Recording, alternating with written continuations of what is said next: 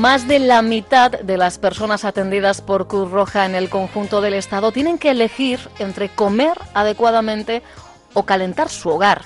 Suena tremendo, ¿verdad? Solo en Euskadi la entidad atendió el año pasado a un total de 1.557 familias beneficiarias de la ayuda en materia de pobreza energética por territorios. Vizcaya es la provincia que más personas aporta, con 922 familias beneficiarias, seguida de Guipúzcoa con 420 y Araba con 215.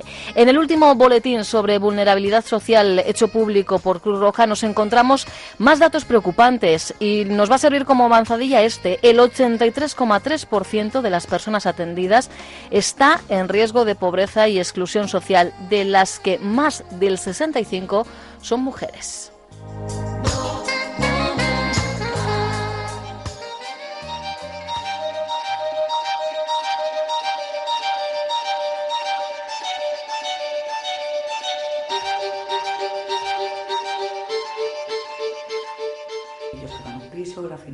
Financiera era del banco y mientras ha sido del banco, muy bien, yo pagaba mi alquiler, pero el banco se lo vendió a la financiera y la financiera a la calle, con los tres.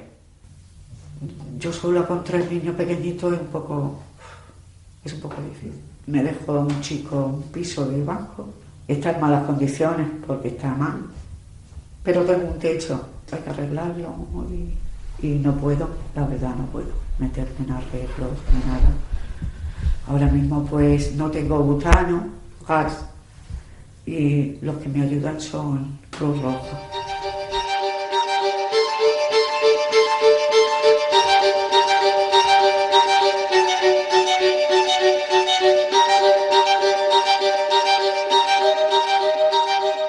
Si hay días que que de verdad te desmoronas, de verdad no, no tienes ganas ni de vivir, de verdad. Está entrando en mi casa 430. Paga agua, paga luz, paga gas.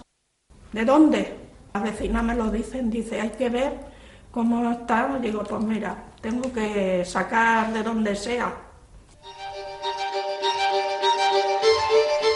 De donde sea. Chomin Ondarres, director de Intervención Social y Empleo de Cruz Roja Araba. Chomin, ¿qué tal? Egunon. Egunon, buenos días. Son dos de los testimonios eh, que podemos ver en el vídeo resumen de este boletín, eh, nuevo boletín, eh, pero podrían ser lamentablemente muchos más, Chomin.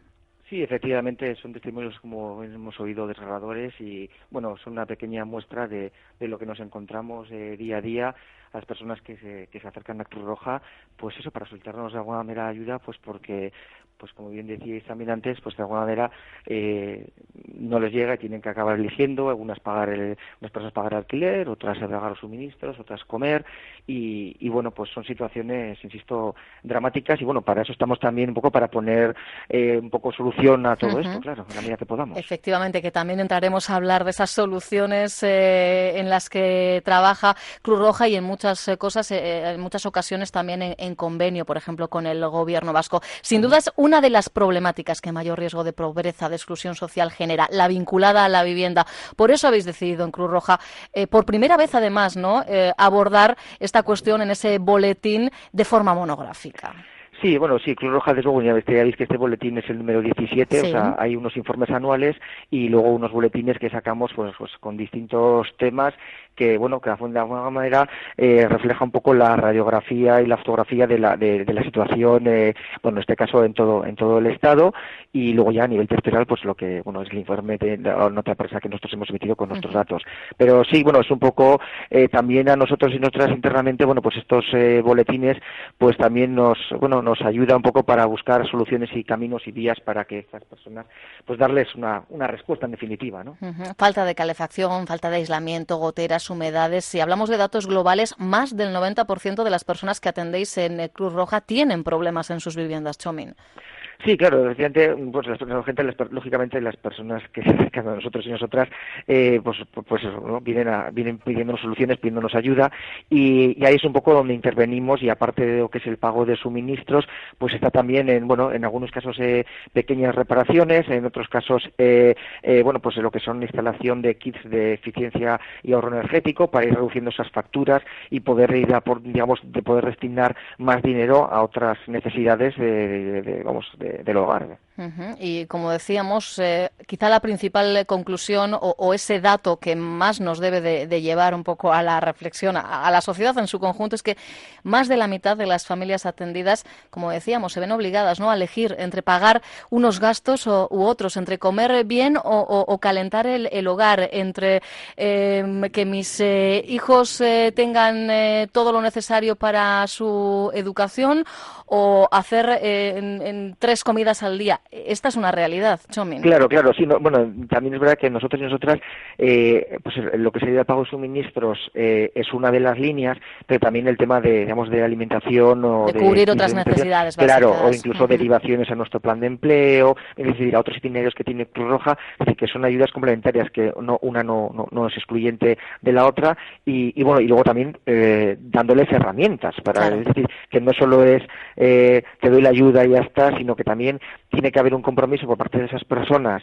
por querer que les ayudemos y para eso nos tienen que dejar ayudarles. Y, y ahí están, pues eso, talleres tanto de ahorro energético, pero talleres un poco para llevar el presupuesto familiar, eh, entonces son eh, de habilidades sociales, eh, entonces bueno, son de alguna manera, nosotros y nosotras vemos a las personas, digamos, de una forma integral. Entonces no, sí que es verdad que en un primer momento pues hay que ofrecer esta ayuda porque es la respuesta más inmediata que necesitan, porque en algunos casos vienen ya incluso con algunos casos con cortes incluso ya de suministro y otros ya con unas cartas ya de aviso de, corte. Entonces, bueno, pues de alguna manera esa es, la, esa es la, digamos, la primera de las acciones que tenemos que hacer con estas personas y a raíz de ahí a trabajar ese itinerario, como decía, ¿no? Sí, claro, al final siempre hay que ir más allá, ¿no? De la gestión de, esas ayudas eh, directas, que en el caso de, Euskadi, además hay que decir que Cruz Roja mantiene, ¿no? Actualmente convenios, como yo decía, con Gobierno Vasco, también con las principales empresas suministradoras. Sí, bueno, en, primer lugar, el, agradecimiento al Gobierno Vasco eh, desde la Dirección de Servicios Sociales, que es quien desde octubre de 2015 anualmente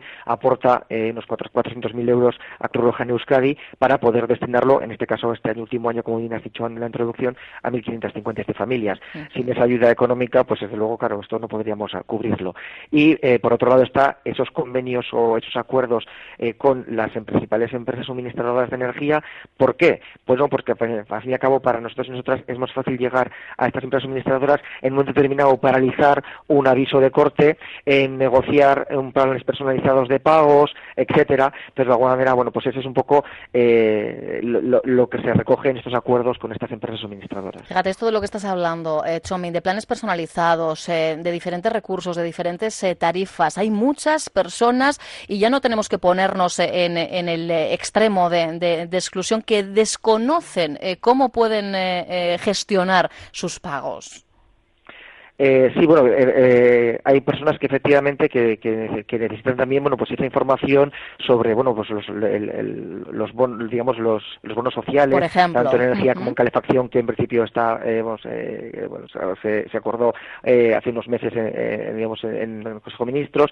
Entonces, bueno, pues nosotros y nosotros aquí también, claro, damos ese asesoramiento. Quiero decir que de alguna manera eh, dentro de, dentro de nuestro plan de, o de nuestro programa de personas en extrema vulnerabilidad y en concreto de pobreza energética, eh, claro que solo, no solo está el pago de suministros o la derivación a talleres, como comentábamos antes, sino también la información, el, el, acompañamiento para poder pedir el bono social, ese asesoramiento, eh, pues también es parte, de, digamos, de, nuestro, de nuestra acción. Como digo, es que no nos podemos quedar solo en que tenemos una ayuda de dinero, que te vamos a dar el pago de suministros y, ahí acaba nuestra labor. Para eso seríamos meros y meras administraciones administrativas y para eso yo creo que ya lo podría hacer la administración. Precisamente si la administración confía en Cruz Roja es porque sabe que tenemos, digamos, una cartera de servicios que, eh, que podemos ofrecer a estas personas, como decía al principio, para dar esa respuesta integral y, en definitiva, ayudarles a salir de situación de vulnerabilidad. Claro que aquí creo, y en este caso ya no es eh, eh, ámbito de Cruz Roja, las propias eléctricas creo que tendrían que hacer mucha más pedagogía en torno a estas cuestiones, porque yo creo que son muchas más las familias que podrían acceder, por ejemplo, al uso del bono social y no lo hacen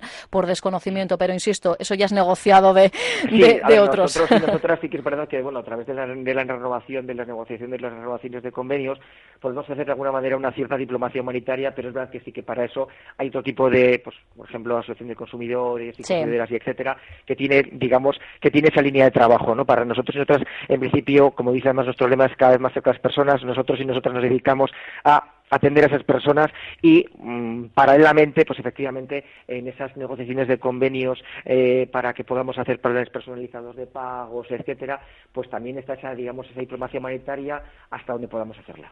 Mencionaba yo ya en la introducción uno de los datos del perfil sociodemográfico de las personas que atendéis. Hay una mayoría abrumadora de mujeres, pero creo que hay explicación, Chome, ¿no? Porque somos nosotras, son ellas precisamente quienes mayoritariamente dan el paso de, solicitar ayuda. Sí, además es que esto es algo que se repite año tras año y en las distintas líneas de ayudas de prestaciones que tenemos. Eh, cuando decimos la pobreza tiene cara de mujer, pues sí, lo que nosotras y nosotros vemos aquí, sí, pero en algunos casos es verdad, porque son familias monomarentales, pero es verdad que en otros es porque es la mujer quien da el paso de venir a pedir la ayuda. O sea, no porque sean, o sea, esas, mujeres, muchas de las mujeres que vienen a pedir, tienen hijos e hijas, tienen pareja, pero son ellas las que vienen aquí a, a, a, a, a dar la cara, ¿no? A Guadalajara, pero o sea que sí que cuando decimos, tiene sus matices, cuando decimos que la hmm. pobreza tiene cara de mujer, sí, pero, como decía, teniendo en cuenta estas variables. Yo creo que son las que se ponen el mundo por montera, ¿no? Y dicen, yo no me puedo quedar en casa eh, sin, sin, sin, ver todas las variables posibles para, para que la situación, sobre todo cuando hay hijos menores, ¿verdad? Eso, me has quitado un poco de la boca, es lo que iba a decir, ¿no? Son un poco las que esa, esa planificación eh, doméstica son ellas las que, en muchos casos, las que lo llevan y, cuando, y más efectivamente cuando, cuando hay hijos o hijas, pues, bueno, pues asumen ese rol. U otras personas dependientes, porque hablamos de hijos o hijas, pero podemos hablar de, de, personas mayores que están a nuestro cuidado, de, personas con, con, algún tipo de discapacidad, porque esos perfiles los manejáis también en Cruz Roja. Pero es verdad que ahí, y así que quizá, eh, bueno, pues está bien de sacarlo a la luz y mencionarlo, porque no es, eh, digamos, el, el, o sea, si, si, miramos además por tramos de edad, eh, no es el, el, el, digamos, el colectivo más numeroso, y ahí sí que es verdad que yo creo que es que, eh, y ahí, bueno, tendríamos que, que, que, ver por qué no llega, ¿no? Porque, como tú bien decías también, o sea, esa necesidad también existe, y, y en cambio, pues eso, si nos vamos a, a los tramos de edad, pues no, eh, están en otros tramos, están en, entonces no, no quiere decir que estas, estas personas no lo necesiten, es que no nos llegan, y ahí sí que, bueno, tenemos que hacer un esfuerzo, no tengo fórmulas mágicas y no sabemos, tenemos que analizar bien eso, pero, pero eso, estamos hablando que de, de las 1.557 familias eh, de más de 66 años en todo Euskadi, eh, es que son 25 personas, o sea, ya si entramos de 51 a, 65 años, ahí hablamos de unas 300 personas, pero que el volumen más número, numeroso eh, o sea, está en la horquilla entre 31 y 50 años. Mm.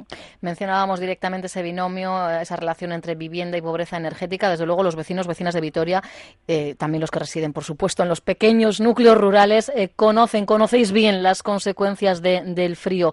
Pero si hablamos de las consecuencias directas de la pobreza energética, ¿qué es lo que sacáis en claro en, este último boletín? ¿Qué consecuencias reales está ya teniendo esa pobreza energética, Chomín? Hombre, pues como relaciona un poco lo que decías anteriormente, ¿no? Que al final, bueno, pues es, es eh, gente que al final se encuentra en un, digamos, en una, en una situación de, de, pobreza sin ponerle el, el, el, apellido, energética, ¿no? Que, que es que las personas que no que tienen pobreza energética es porque otro tipo de pobreza también. Exacto, uno no es pobre solo para pagar una factura. Eso, no es pobre energéticamente hablando solo, ¿no? Entonces, de alguna manera, eh, son personas que tienen, pues eso, por, por, por distintos motivos, porque una situación sobrevenida, por pues, unas faltas de habilidades, por, pues, por lo que fuere, ¿no? Entonces, ahí, ahí es donde tenemos que, y, y lo que hacemos, eh, por eso, por eso para dar la ayuda son, digamos, entrevistas personales, entrevistas sociales, en las que tratamos de ir más allá con estas personas, incluso trabajar también el aspecto emocional con estas personas. Es algo que no podemos olvidar, que estas personas también, bueno, pues entran en bucle, eh, entonces, bueno, pues muchas veces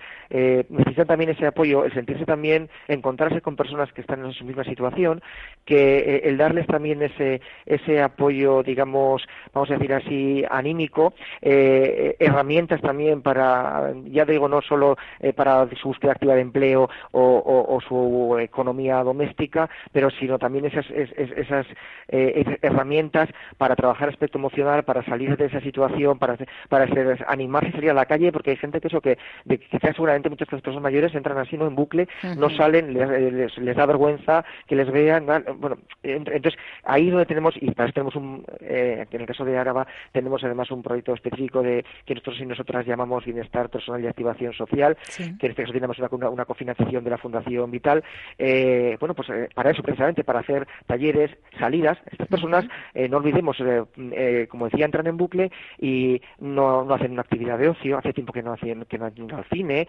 que no, y sus hijas e hijos tampoco, entonces de alguna manera también eso hay que trabajarlo y es parte de la recuperación, parte del camino, eh, vamos, del camino a la luz, vamos a decir así, ¿verdad? Efectivamente, pues hay camino por andar, ¿eh, Chomín? Y la verdad es que los, los datos así lo, lo revelan.